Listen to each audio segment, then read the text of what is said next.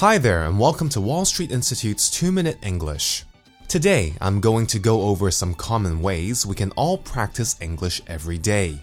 Ideally, the best environment to improve your English would be one where everyone spoke and communicated in English. Some of us are lucky to work in companies where English is spoken, but many of us rarely get to use English in our day to day lives. However, these simple but effective ways to practice English would help you to improve.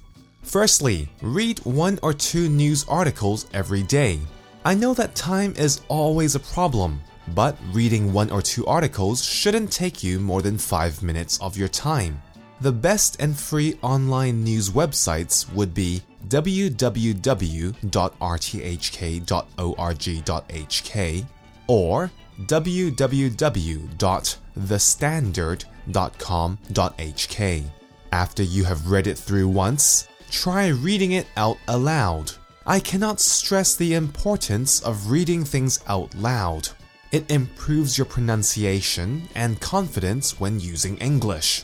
You could also read your homework out aloud when you are doing it. Basically, the more you open your mouth and speak, the better your English would become in the long run.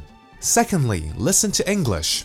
This could either be an English TV program, the news, a movie, or the radio.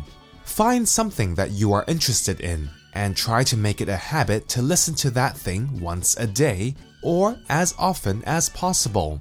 If you are watching TV or a movie, try not to read the subtitles and just listen. It's okay if you don't understand everything.